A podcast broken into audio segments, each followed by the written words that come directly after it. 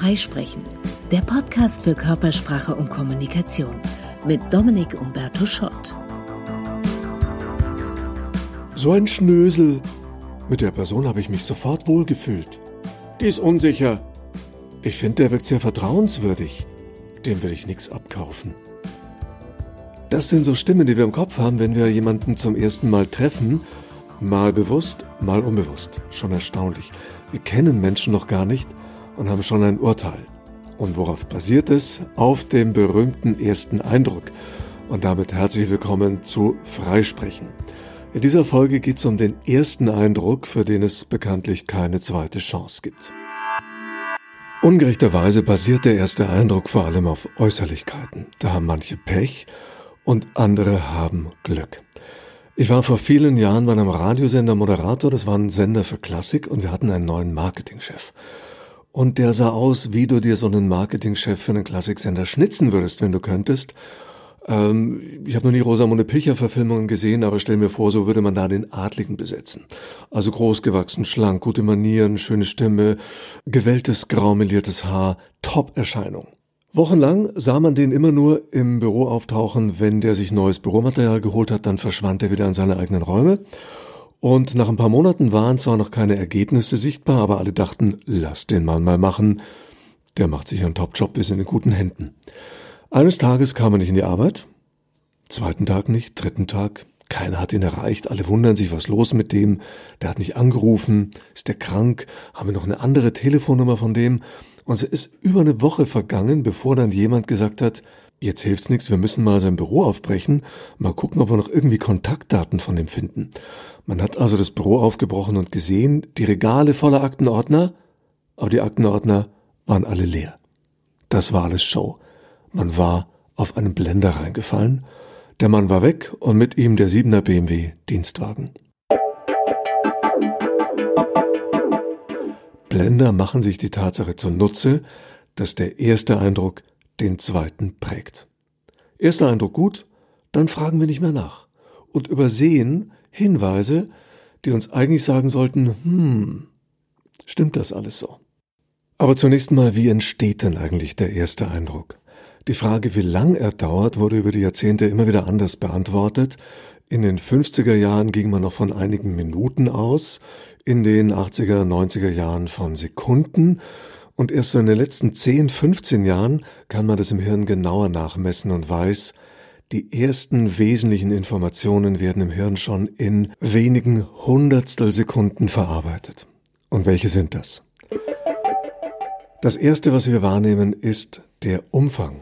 Warum? weil wir Menschen als Wildbeuter Millionen Jahre in der Wildnis gelebt haben und die wichtigste Information, wenn da was Lebendiges auf uns zukam, war, wie groß ist das Ding? Ist das kleiner als ich? Dann kann ich es mir mal gefahrlos angucken oder bedeutend größer als ich, Mammut, dann gehe ich lieber in Deckung. Dann schauen wir natürlich, wenn es ein menschliches Wesen ist, ins Gesicht. Guckt da jemand nett oder grimmig, Freund oder Feind? Wie lang ist der Augenkontakt? Dann Schauen wir aufs Gesamtbild. Wie ist die Haltung? Geht da jemand dynamisch, angriffslustig, schlurfend? Wir schauen heute sehr stark auch auf die Hände. Sind die gepflegt? Sehen die zupackend aus? Der Händedruck kann viel verraten. Schmerzhaft, zu lapprig oder genau richtig. Kleidung ein wichtiger Aspekt, auf den wir heute sehr achten, dazu gleich mehr. Und dann natürlich die Stimme. Allein die zu verarbeiten dauert zwei Sekunden. Warum? Weil in der Stimme für uns so viel Information enthalten ist. Und das ist übrigens einer der Gründe, warum es uns so schwer fällt, uns die Namen von neuen Bekanntschaften zu merken. Wenn sich jemand vorstellt, sagt die Person oft ihren Namen als allererstes, also genau in den zwei Sekunden, in denen unser Gehirn voll beschäftigt ist, all diese Eindrücke erstmal zu verarbeiten.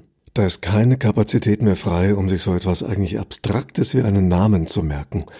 Das heißt, wenn wir möchten, dass andere sich unseren Namen merken, dann sollten wir in so einer Vorstellungsrunde immer ein paar Worte vorneweg sagen, bevor dann der Name kommt. Dann haben die anderen nämlich Zeit, die Stimme zu verarbeiten. Dann kommt der Name. Also zum Beispiel, hallo, freut mich sehr, dass wir uns mal kennenlernen. Mein Name ist Jetzt hat das Gegenüber unsere Stimme einigermaßen verarbeitet und ist mit etwas Glück aufnahmefähig genug, um sich unseren Namen merken zu können, wenn wir ihn denn deutlich aussprechen. Ja, und was steckt nun alles an Information drin in der Stimme, dass das zwei Sekunden zu verarbeiten dauert? Zunächst mal, Stimme transportiert Stimmung. Wir hören sofort, wie jemand gestimmt ist. Das kennen wir auch am Telefon, auch bei jemandem, den wir gar nicht kennen. Wir hören sofort, ist unser Gegenüber gut drauf, schlecht drauf, genervt, müde, krank, unsicher, nervös. Hören wir alles in der Stimme ganz schnell.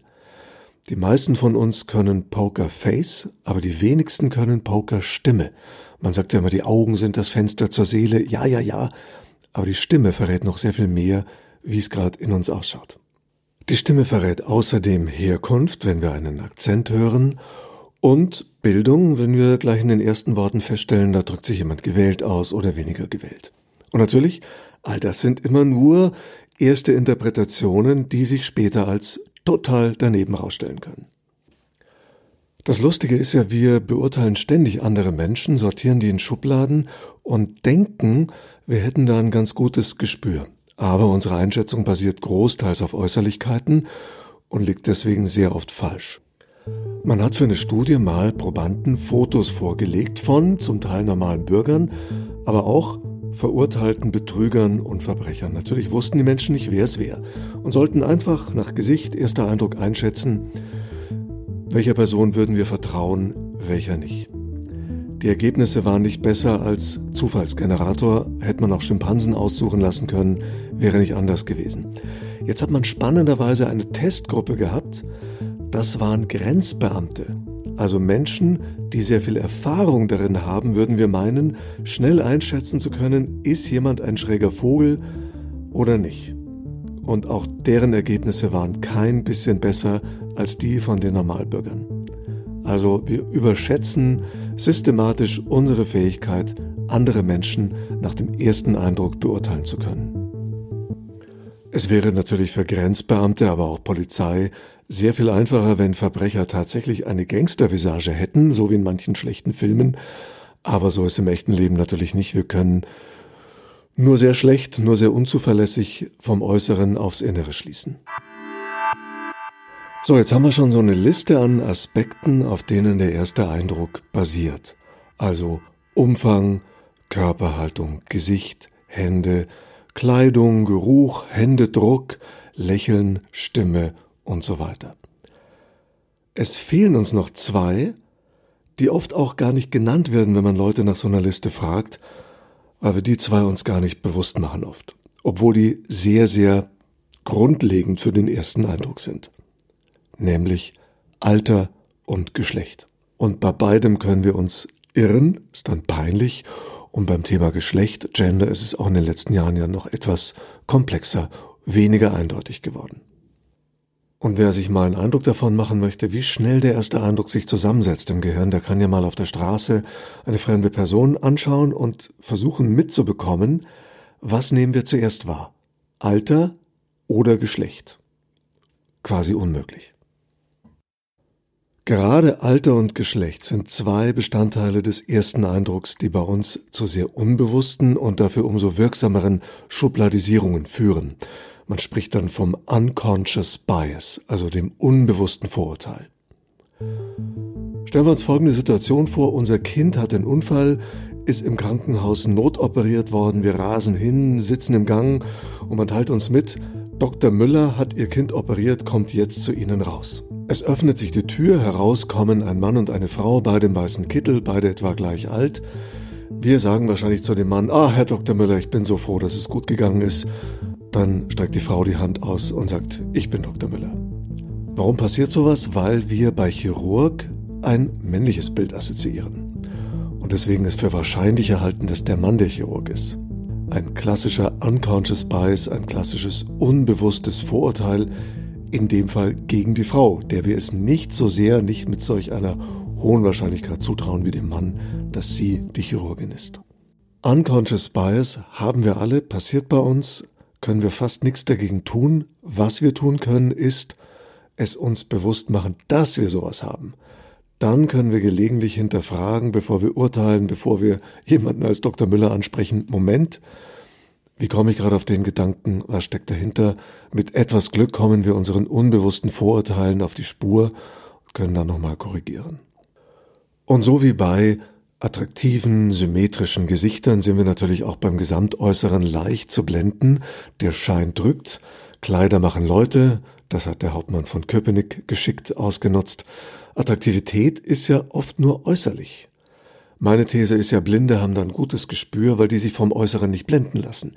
Die hören nur die Stimme und die Stimme verrät meistens mehr. Also Tipp, wenn wir jemanden kennenlernen, tolles Äußeres und wir denken, wow, dann einfach mal die Augen zumachen und nur zuhören. Unter Umständen kriegen wir ein anderes Bild.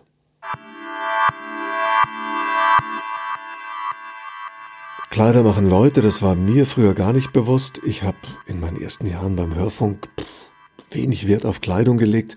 Ich bin an heißen Sommertagen oft in Shorts gekommen und irgendwelchen schon etwas äh, angerissenen T-Shirts und dachte immer, ja, aber mich sieht doch keiner, ist ja nur Hörfunk. Aber natürlich sehen dich die Kollegen.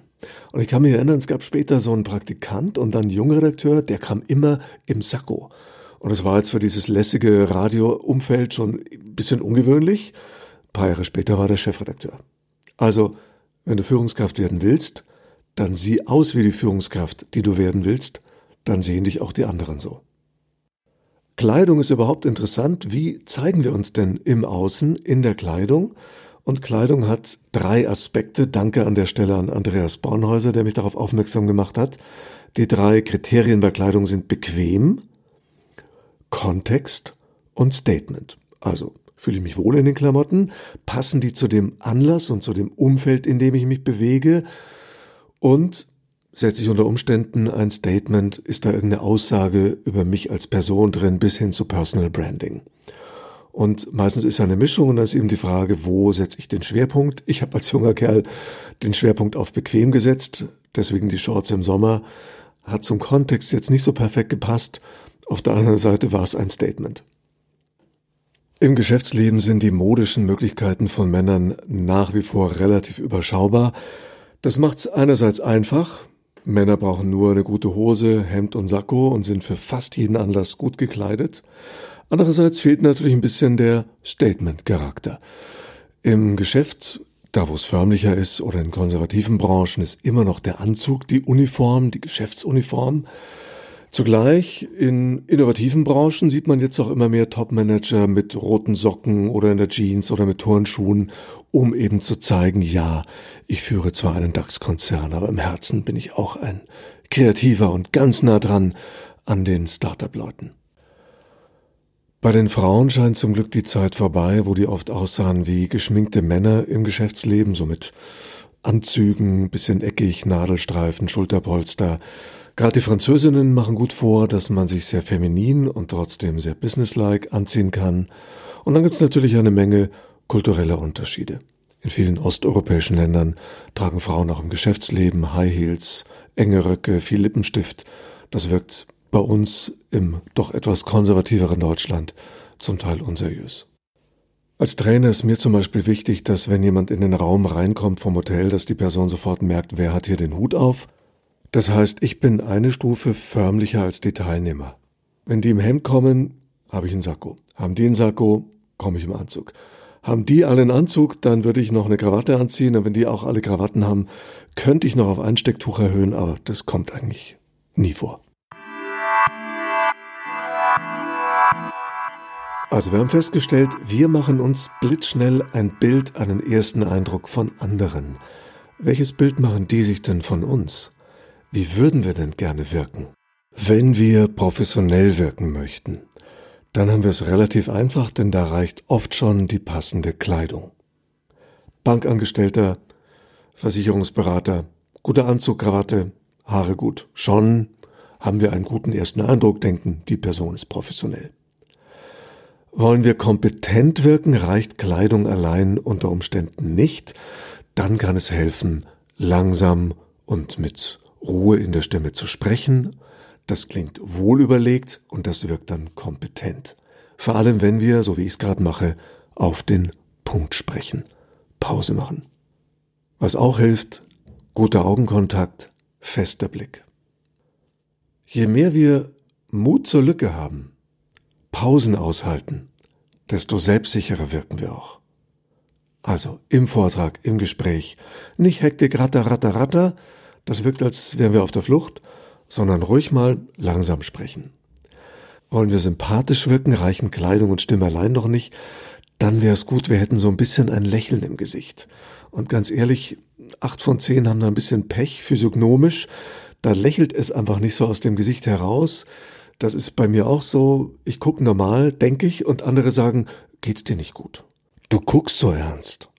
Oder man wird auch mal für arrogant gehalten, wenn sich im Gesicht nicht so viel abspielt, wenn man nicht so lächelaffin ist.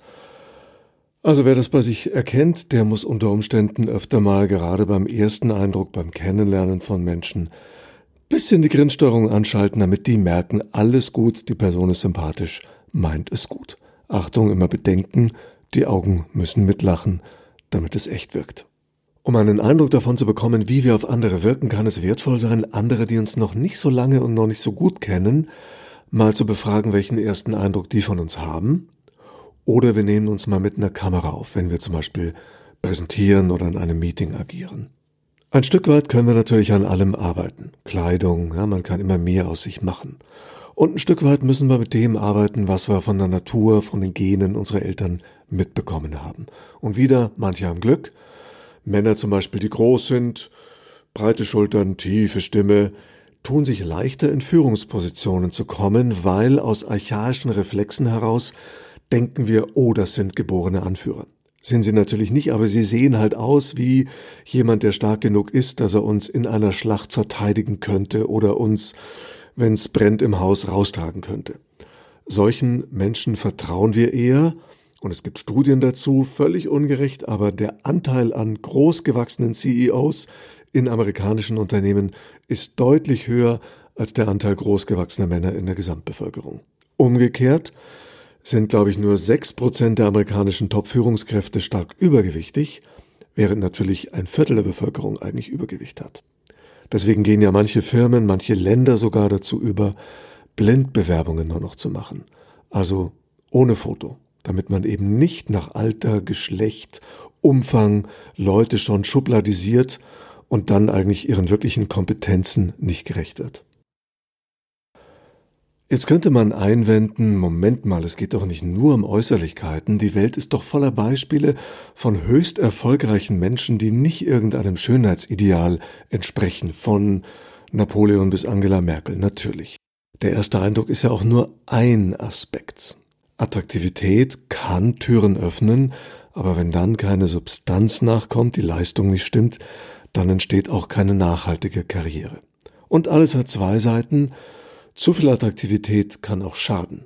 Sehr schöne Menschen werden intellektuell oft unterschätzt. Und sehr groß gewachsene Männer werden nicht alle automatisch Führungskraft, manchmal schüchtert das andere auch ein. Dann kann es sinnvoll sein, sich ein bisschen milder zu zeigen, auch mal Schwächen zu zeigen. Und wer eher kleines, eine leise Stimme hat, ist deswegen noch nicht automatisch im Hintertreffen, gibt rhetorisch ganz viele Möglichkeiten, das zu kompensieren. Wir haben schon ein paar angesprochen, Augenkontakt, Stimmpausen. Eine weitere ist Gestik. Man kann sich und seine Botschaften mit Gestik größer machen. Ein uralter Trick aus dem Tierreich. Der Pfau schlägt das Rad, der Orang-Utan macht die Brust breit. Das funktioniert auch in einer Präsentation. Nicht übertreiben, aber an ein, zwei Stellen mal die Arme richtig groß machen, raumgreifende Gestik, so groß war der Fisch, und schon wirkt auch unsere Botschaft und damit auch wir entsprechend größer, wichtiger. So, und damit sind wir jetzt endlich bei Botschaften und beim Inhalt, denn zum erweiterten ersten Eindruck gehören natürlich auch die ersten Worte.